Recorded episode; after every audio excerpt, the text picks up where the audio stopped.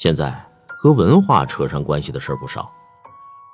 有一个词汇叫“酒桌文化”，这酒桌文化简直是对“文化”两个字的侮辱。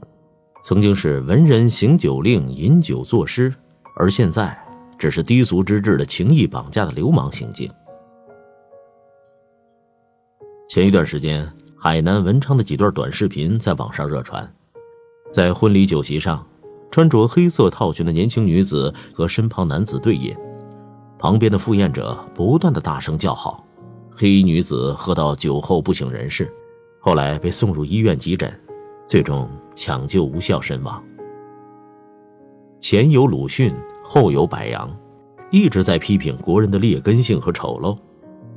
于我而言，感触最深的就是在酒桌上，那有可能是国人表现的最为丑陋的场合，也是感觉最滑稽、最荒唐、最不可思议的场合，因为大家都能感受得到。中国酒桌文化有以下特点：第一，劝酒。到了酒桌上，酒不是你自愿在喝，而是别人在强迫你喝。这个来敬酒，一看是领导；那个来敬酒，一看又是什么什么，你都很难拒绝。不是不能拒绝，而是拒绝可能会伤人情，所以你最终很难下决定。你不劝酒，不喝酒，那就是不懂事儿。你是带着任务来走人情的，你可能放开心情畅饮吗？第二，以多为荣。中国人喝酒往死里喝，说什么喝死怎么也比枪毙强。我没有感受过枪毙，但创造这句俗话的神人恐怕深有体会。要不怎么会把喝酒和枪毙联系到一块儿？喝完一杯又一杯，喝少了那就该挤兑你了。不往死里喝是不够意思，人家不会考虑到你的酒量，不会考虑你的身体健康，他把你挤兑的喝大了，完成了任务，那你身体难不难受，那就不是他考虑的问题了。国人的身体素质普遍不如欧美，我觉得和酒桌文化是有关系的。男人们一个个挺着比孕妇还大的肚子，看着就让人反胃。第三，势力。在酒桌上进行敬酒，给领导敬酒那是重中之重。你应该看准时机，要善于给领导挡酒等等，把和领导喝酒当成是博取他好感的机会。我想问你，这么为领导考虑，真的是为他好吗？如果你是领导，那恐怕又该等人来敬你了，在下属谄媚的祝福中获得一份优越感。所有这些。都是国人深入骨髓的奴性和等级观念的体现，这些没有随着时代的进步而消失，反而靠着酒桌文化大有加强之势。第四，虚伪。我之所以称之为酒桌文化而不是酒文化，因为我认为中国现在根本没有酒文化，酒桌上的那一套不配称之为酒文化。中国人喝酒从来不关注酒，只关注喝酒的人。他们把绝大部分的精力花在喝酒人的身上，最多考虑这个酒的味道好不好。恐怕从来没有人在酒桌上讨论过关于这个酒的口感、工艺、厂家、产地以及包装等等。可能你会说了，有病吧？谁会想这些？如果要是真有这样的人，那我会感到很欣慰，因为中国酒文化有了复兴的机会。第五，浪费资源。喝了这么多酒，你还吃得下菜？上了满满一桌的菜，恐怕到最后动不了几筷子。饭店不心疼，反正交钱了，还能剩一大堆泔水。可这实际上是对社会资源的极大浪费。我们有多少 GDP 是由餐饮制造的？有多少是由酒桌带动的？这种浪费比奢侈更加没有意义，因为奢侈好歹能让人感到满足。我从来没有在喝酒上得到一丝快感。喝少了觉得是一种味道一般的饮料，那喝多了就感觉难受。这些资源放到更有意义的用途上，不是更好吗？第六，动机复杂，很多饭局是为了进行不正当交易而开设的，饭局之中掺杂了大量假丑恶的东西，酒桌上权钱色交易不绝，最后可能是一筷子都不动。有人就说了。喝酒那真能办成事儿啊！如果对方真爱喝酒，那你们干喝不行吗？还能给你省钱。如果你觉得人喝多了容易松懈，想要趁机拿下，我告诉你，没用。对方并不傻，你的意图他很清楚，因此他早有准备。万一你真的在他醉了的时候达到目的，那他酒醒以后一定懊悔，从而对你怀恨在心，你们以后的关系也就很难说了。不如在清醒的时候说开，让对方做出理性选择。所有种种都是酒桌文化丑陋的表现。以前李白斗酒诗百篇，你看看现在的酒桌上出得了李白吗？《红楼梦》中。还行个酒令，比比文化。现在的酒桌上，那即使有酒令，有文化吗？六人以上为无效聚会，没必要的应酬，能省则省。这句话让我一下子找到了认同感。我一直不太喜欢参加各种聚会，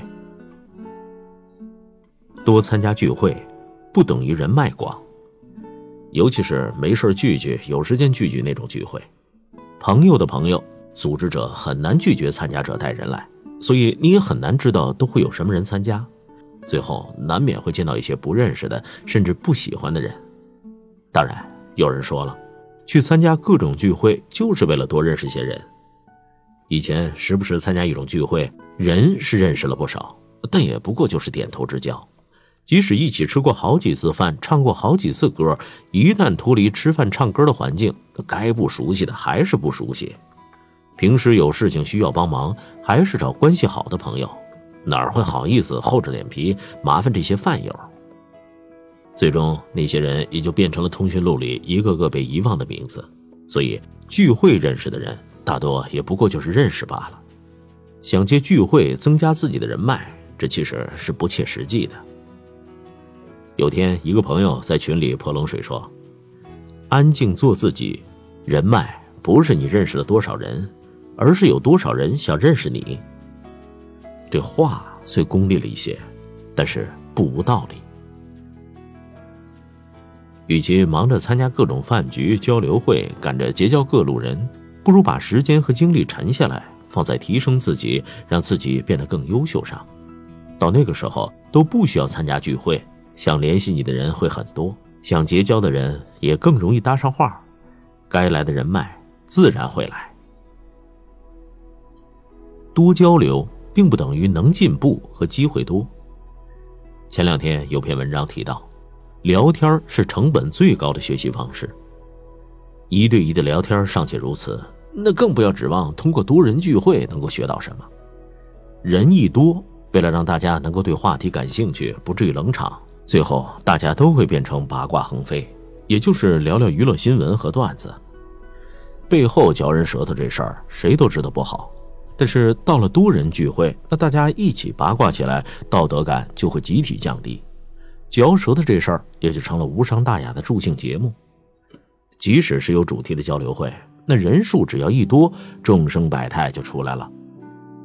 有故意剑走偏锋想引人注意的，有为了避免冲突说些正确的废话的，有喜欢事事唱反调却没有自己观点的。更何况作为普通人。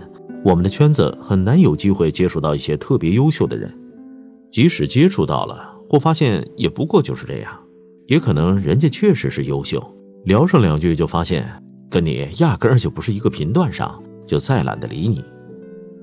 花个二三十块钱买本书就能跟崇拜的大家交流，那何苦去跟那些跟自己水平差不多，乃至比自己水平还要低的人浪费时间和感情？看不懂就多看两遍。也总好过努力想跟人交流，却发现气氛尴尬。还是重复那句话：等你足够优秀，有些想结交的人很容易就搭上话了，又何必急着此时要高攀啊？还嫌对方爱搭不理？你真的能吃好、喝好、唱好、玩好吗？有人说了，我单纯就是为了吃，为了唱，图个开心。没想过什么人脉啊、进步啊这么功利的事儿。但吃饭这事儿，人一多就很难兼顾到每个人的口味。从选择就餐地点到点菜，一顿饭下来很难说吃的有多开心。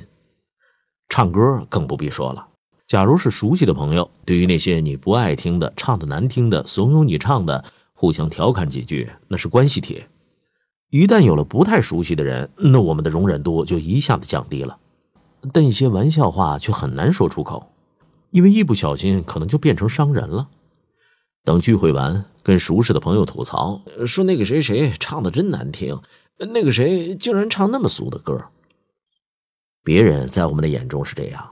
那我们在别人的眼中恐怕也是这样，说不定因为有些挑食，唱了首别人讨厌的歌，无意中再说了哪句话，就给人留下了不好的印象。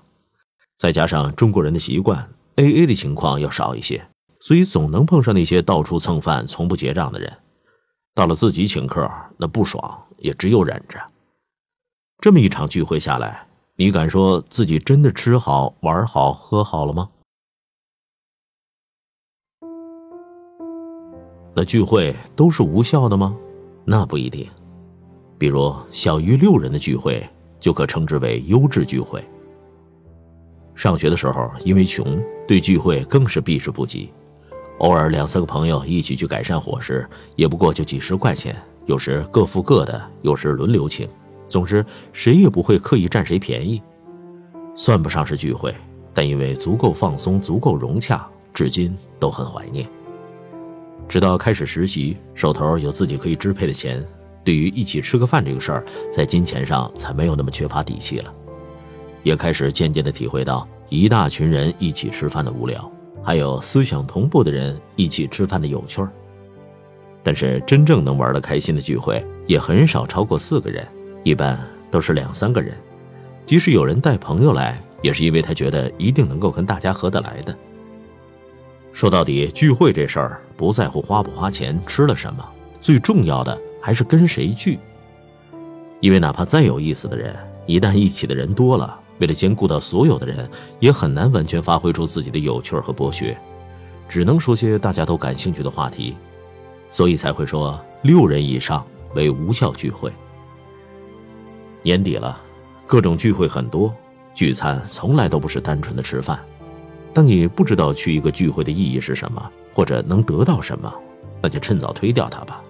别一群人狂欢之后，深夜独自回到冷清的家，心没满足，胃也没满足，只有空虚。